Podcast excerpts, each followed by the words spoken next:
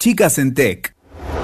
Las innovaciones tecnológicas y su expansión al mundo del trabajo generan el desafío del aprendizaje permanente.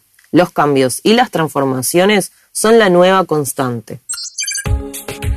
Los sectores productivos demandan perfiles nuevos, con habilidades diversas que van desde el uso y desarrollo de tecnología hasta el pensamiento crítico, la innovación y el liderazgo. ¿Te suenan? Formar parte del ámbito tecnológico abre puertas a nuevas oportunidades, a la posibilidad de crear soluciones, de potenciar recursos y también conocimientos. La tecnología no conoce fronteras, pero las niñas, jóvenes y mujeres deben enfrentar barreras, sesgos y estereotipos para participar y también poder desarrollarse en las áreas de tecnología e innovación. Para reducir esta brecha de género, Chicas en Tecnología motiva, forma y acompaña a las adolescentes para que conozcan la variedad de posibilidades y de oportunidades que pueden encontrar en el ámbito emprendedor tecnológico. Como María José, de Bogotá, que en este episodio de Podcast Set cuenta cómo el desarrollo de habilidades digitales transformó sus proyectos y le abrió la posibilidad de emprender nuevos caminos. No se la pierdan.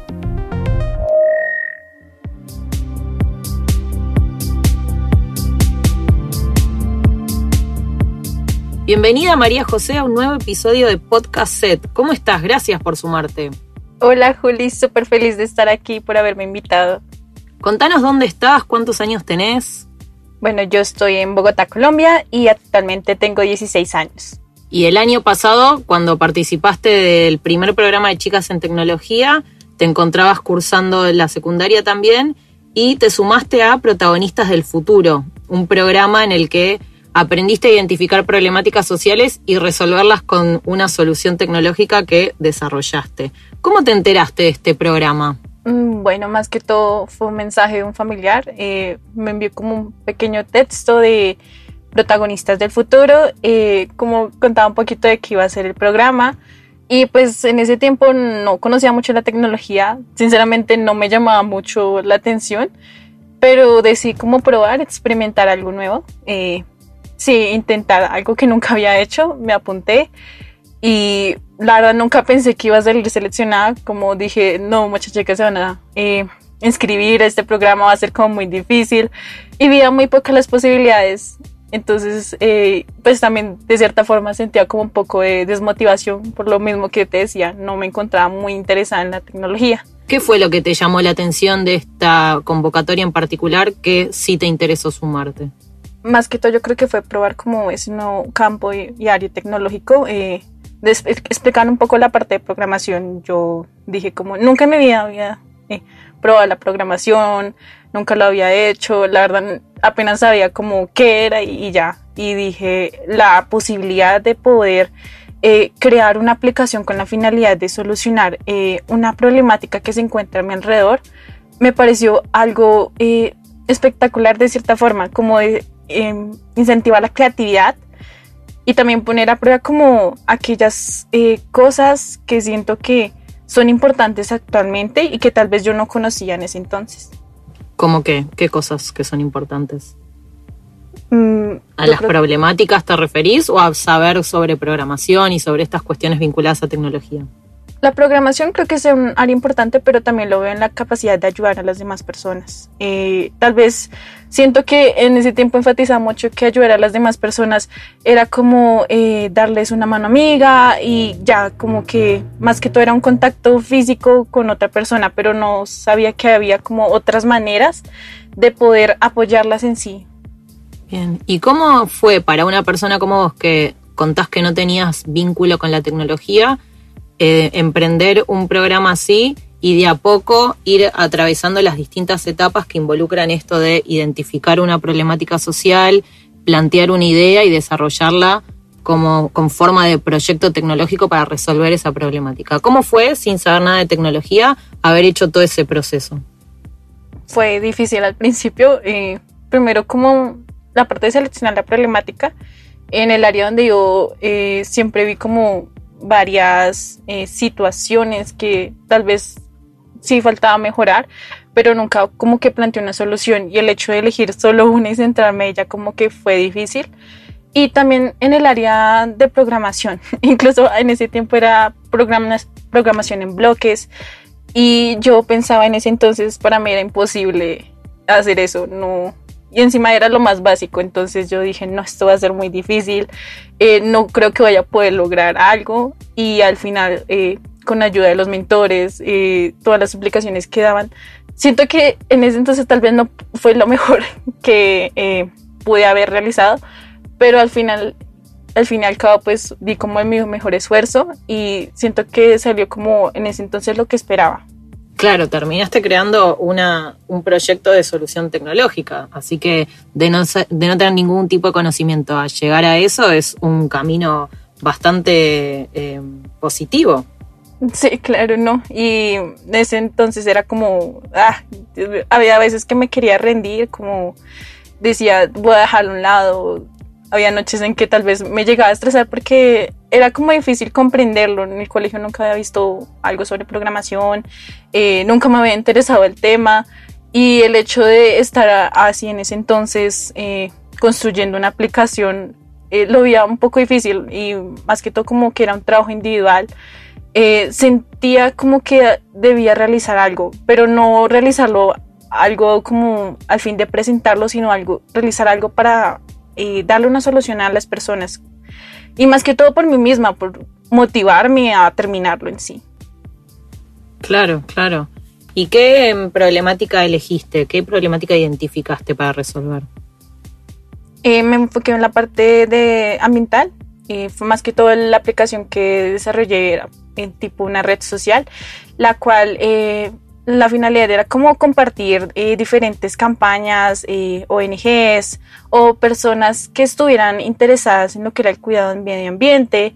Y junto con esto pues más personas se pudieran unir, pudieran conocer como eh, las diferentes actividades que tal vez se programaban y que muy poca gente sabía que esto se realizaba.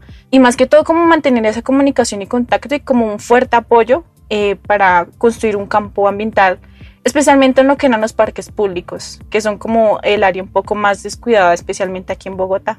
Esto lo, lo, pensaste entonces en base a tu experiencia en tu ciudad, como algo enfocado en tu comunidad. Sí, claro, y especialmente cuando, más que todo lo que veía, eh, a veces los parques eran un poco deteriorados, eh, la basura que se veía alrededor, pero asimismo como que veía todas esas situaciones que afectaban al cuidado ambiental, encima también como a la comunidad en general. También veía como habían pequeñas organizaciones, campañas que en los parques montaban como eh, los pequeños stands que apoyaban a, al, sí, o motivaban a la gente a recoger la basura, eh, a plantar árboles y eh, plantar árboles y flores. Y como que tal vez las campañas no eran muy conocidas porque las, prácticamente no había como mucha gente que se sumara a estas actividades. Y entonces de cierta forma era como eh, triste eh, y desalentador ver que la propia comunidad como no apoyaba la situación o tal vez no conocía esto mismo que se está realizando. Claro, y lo que vos querías con tu, con tu aplicación era generar una centralización de esa información. Exacto, sí, que todo el mundo se podía, eh, se pudiera más que todo como unir y apoyar esta causa que al fin y al cabo es algo que de cierta forma es un trabajo que todos debemos realizar en comunidad. ¿Qué te parece lo más importante o lo más urgente de resolver de esta problemática vinculada al medio ambiente que identificaste? Es que todo yo creo que la parte eh, de desechos eh, y es algo urgente, normalmente la contaminación de basura eh, que normalmente abunda en los parques. en los parques siempre es como la parte de las bolsas que no, no son recogidas, a veces no se respeta muy bien lo que son eh, las canecas de reciclaje. Y sí, más que todo esa parte como no hay un cuidado en sí. Y en esta experiencia de protagonistas del futuro que participaste el año pasado desde Bogotá, ¿Qué otras eh, disciplinas y habilidades pudiste incorporar, además de este gran desafío de aprender a programar, que lo resolviste y lo superaste? ¿Qué otras disciplinas pudiste conocer? Sí, la verdad, pues la parte de lo que, del diseño, es algo que también desde pequeña me viene como eh, gustando y la parte especial de diseñar el logo creo que fue una de mis partes favoritas, como empezar a diseñar en aplicaciones, el dibujo, entonces fue como implementar toda esa creatividad y diseñar una, una interfaz que fuera como didáctica eh, y a la vez dinámica eh, para los usuarios. Y tuviste que realizar bastante investigación sobre el tema y sobre cómo diseñar, por ejemplo, un logo vinculado a una solución sobre medio ambiente? En ese entonces, la verdad, no, no investigué mucho, eh, era con lo básico que sabía, pero creo que a raíz de eso fue como lo que me motivó como a seguir investigando y como ver qué es la parte fundamental para construir un logo, toda la parte de marketing y me di cuenta que fue un tema que eh, me fue gustando y lo fui aplicando para más proyectos que tuve más adelante. Y en un contexto que venimos eh, de pandemia y en el que la tecnología está tan presente en distintos ámbitos de la vida cotidiana, ya sea en la educación, en la educación formal y no formal, en la salud, en la interacción con pares, en el entretenimiento. ¿Cuál crees vos que puede ser el rol de la tecnología para aportar también mejoras sociales en las comunidades, como este caso que vos contás de mejorar los parques y los espacios públicos en Bogotá, por ejemplo? Ahora, al haber pasado por, esta experiencia, ¿cuál crees que puede ser el rol de la tecnología en mejorar estas problemáticas? Yo creo que un rol fundamental que especialmente se ha evidenciado este, este último tiempo es la educación. La tecnología tenía un gran fuerte en lo que es seguir manteniendo la comunicación, establecer nuevas vías y estrategias para incentivar la educación, que no, ha, que no ha sido fácil, pero que la tecnología ha seguido ahí como en su constante apoyo. Y sí, como te digo, ha brindado herramientas para que esa educación se siga fortaleciendo y poder así como adaptarnos a esta nueva virtualidad que estamos eh, viviendo. Y también pues lo veo como la parte de los emprendimientos.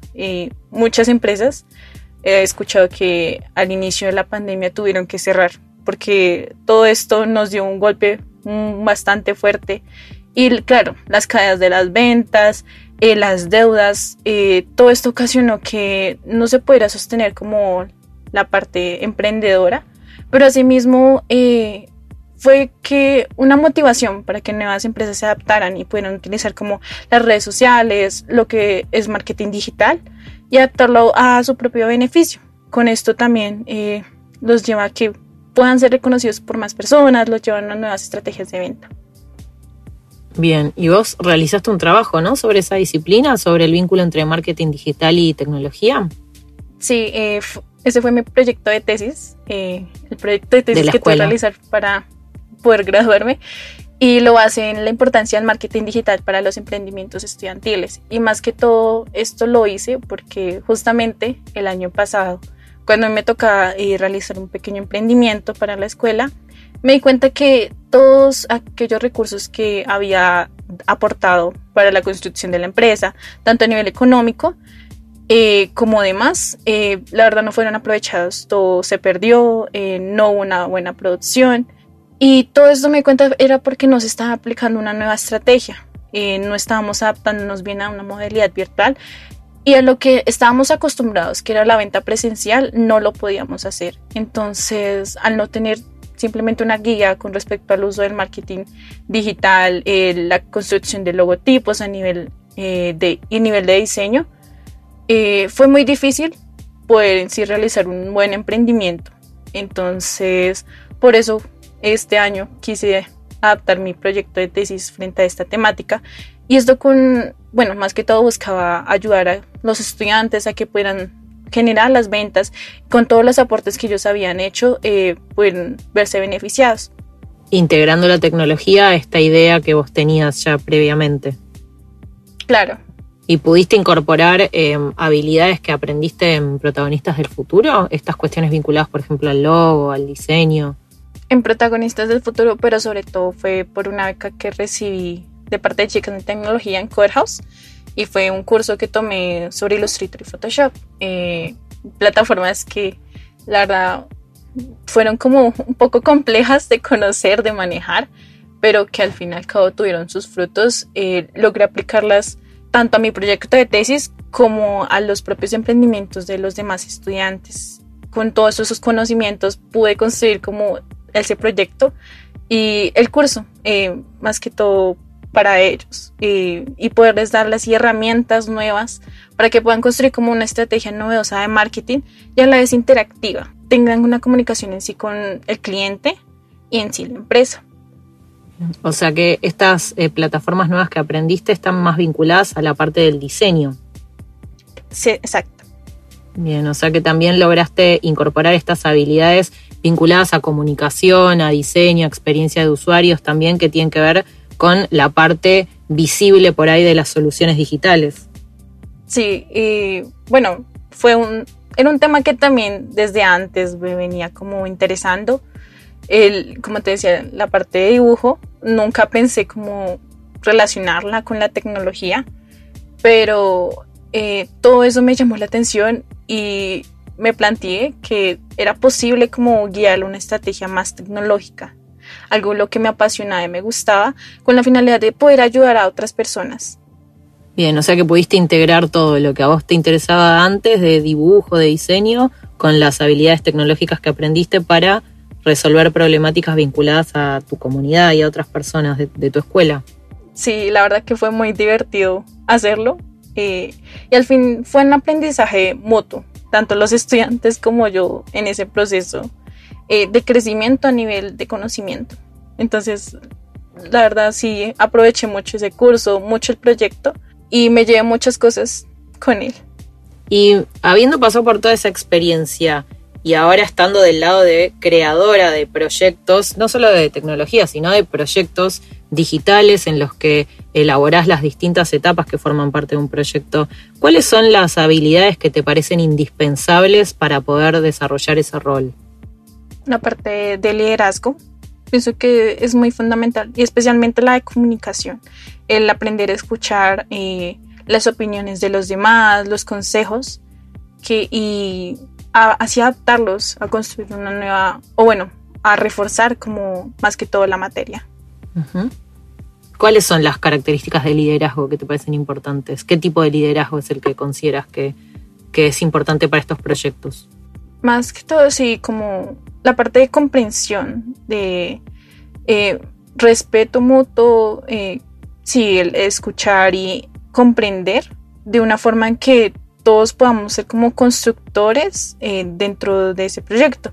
Aunque era un proyecto que yo estaba realizando de forma individual, siempre tenía como el apoyo, bueno, consejos de otras personas y me parecía como algo importante el escuchar sus opiniones, el poder ponerlas como de cierta forma en práctica eh, y fortalecer todos como esos puntos que se vean como débiles. Bien. Y ahora sos embajadora SET, embajadora de chicas en tecnología. ¿Qué te motivó a postularte como embajadora? Que es un rol que llevan adelante las participantes que se gradúan de los programas de chicas en tecnología para después compartir sus experiencias con otras jóvenes. ¿Qué fue lo que te motivó a postularte como embajadora? Yo creo que eso mismo, el poder compartir con otras chicas y conocer sus historias. La verdad, cada una tiene su propia historia y la mía fue como un poco loca de cierta forma. Y ¿Por qué? Porque no estaba interesada y no, no querían en sí como entrar a ese mundo y como el apoyo de los demás, el la motivación como de un momento a otro pasé de un no a un sí y a interesarme más, a sí como auto autoaprender, sí, automotivarme y autoaprender. Fue como un cambio radical en mi vida que si lo pienso ahorita es como algo increíble, como no, no lo veía en mí, la verdad. Y aún si veo como le digo a la María José antes, tú te veías en la tecnología, la verdad, no. Y al punto que estoy ahora es como, Dios mío, qué cambio. ¿Y cómo te impactó haber conocido a otras experiencias de otras chicas y mujeres también profesionales en tecnología? ¿Eso tuvo algún impacto en tus elecciones, en tus decisiones una vez que ya estabas dentro del programa? Claro, porque yo he escuchado historias de otras embajadoras, de profesionales, ingenieras eh, ya con un título que daban, pequeñas, que daban algunas charlas y el ver que habían alcanzado una cima, que ya estaban tan alto, era increíble y era como a la vez motivarme a mí, como decirme, no, esto no es imposible. Y al fin con todo esfuerzo, empeño y automotivación, sé que lo puedo lograr y también sé que puedo como ayudar a otras chicas que lo logren, alcanzar como tal vez sus metas, que no, eh, no desfallezcan, no se desmotiven, no caigan en aquellos prejuicios que tal vez tenemos hoy en día. Y que después de haber hecho toda esta experiencia, ¿cuál es el camino que ves hoy para vos en el ámbito tecnológico? A esta María José que antes le decías, no, la tecnología no es para vos, ahora qué camino encontrás dentro de este ámbito? Yo creo que la veo en el camino emprendedor. Eh, una de mis metas tal vez a futuro es poder eh, ejercer un pequeño emprendimiento guiado a lo que es la construcción eh, pues de pequeñas eh, marcas. Este, actualmente pues he estado trabajando con otras empresas del colegio y hemos trabajado en lo que es la construcción de, perdón, la fabricación de cojines y la verdad como que quiero emplear todos los conocimientos que tengo y como expandir como toda esa marca y generar un pequeño emprendimiento y que ese emprendimiento se vuelva como en algo más grande, en una empresa. ¿Y cómo crees que ahí la, la tecnología puede aportar? Yo creo que la parte de comunicación, la parte estructural de lo que es páginas eh, y la parte, como te decía, de diseño, estrategia de marketing, por eso son temas que me han interesado y que sigo así aprendiendo, conociendo más y quiero aplicarlas también, como dentro de ese proyecto que tengo a largo plazo. Bueno, y desde tu rol de embajadora, y aprovechamos que hay chicas de, de, la región de América Latina escuchándote que tal vez eran como vos, como esta María José que creía que no había un camino para ella en el ámbito tecnológico, ¿qué les dirías, qué consejos les darías? Que a pesar de los prejuicios que existen en la sociedad, no se desmotiven. Para nada es imposible lograr esto. Eh, a veces existen como la, los momentos en que queremos dejar todo, en que tal vez nos queramos rendir, pero la vida siempre se trata de esfuerzos y el arriesgarnos, el probar, siempre nos va a llevar a, a un lugar mejor, como a una cima más. Entonces, nada, pues siempre como tener como esa motivación, el el nunca rendirse. ¿Y a qué prejuicios te referís, María José? Digo que la parte como de la tecnología que solo se para, para la parte mm, masculina, no tal vez no se ve como a nivel general donde la mujer pueda también ser partícipe y pueda ser escuchada. Digamos en lo que me pasaba aquí en Colombia, una vez que terminé el programa de protagonistas del futuro, traté como de buscar nuevas oportunidades y se me era algo difícil. Normalmente eh, los programas o iban para hombres o iban para un rango de edad mayor. No, los programas como que no eran orientados para los jóvenes o era muy difícil la verdad de conseguirlos.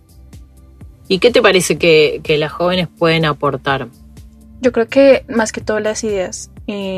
Actualmente los jóvenes tienen como muchas ideas y el hecho de que a veces no son escuchadas o que simplemente Mm, son como ignoradas, hace que esas ideas no sean aprovechadas y en verdad son grandes ideas que pueden ser grandes soluciones a problemáticas que hoy en día tanto en Colombia como en el mundo eh, se pueden estar dando. Entonces siento que la opinión de los jóvenes a nivel general puede ser de gran ayuda eh, para construir así soluciones que sean óptimas. Bien. Bueno, María José, qué gusto conocer tu historia. Muchas gracias por compartir tu experiencia en este episodio de Podcast Set.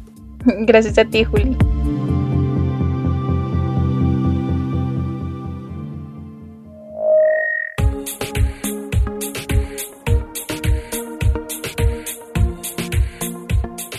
Con oportunidades de formación y motivación, las jóvenes pueden ser creadoras de nuevos mundos. Generemos el cambio cultural que se necesita para que ellas lleguen a ser la próxima generación de mujeres líderes en tecnología. Podés conocer todas las propuestas libres y gratuitas de la organización en chicasentecnología.org y escuchar a más embajadoras y sus historias en los episodios de Podcast Set que están disponibles en witoker.com, en Spotify, en Google Podcast y en Apple Podcast. Entérate de todas las novedades de Chicas en Tecnología en nuestras redes. En Twitter e Instagram nos encuentran como Chicas en Tech y en Facebook como Chicas en Tecnología. Gracias por escuchar este episodio de Podcast Set. Hasta la próxima. Escuchaste Chicas en Tech. WeToker. Sumamos las partes.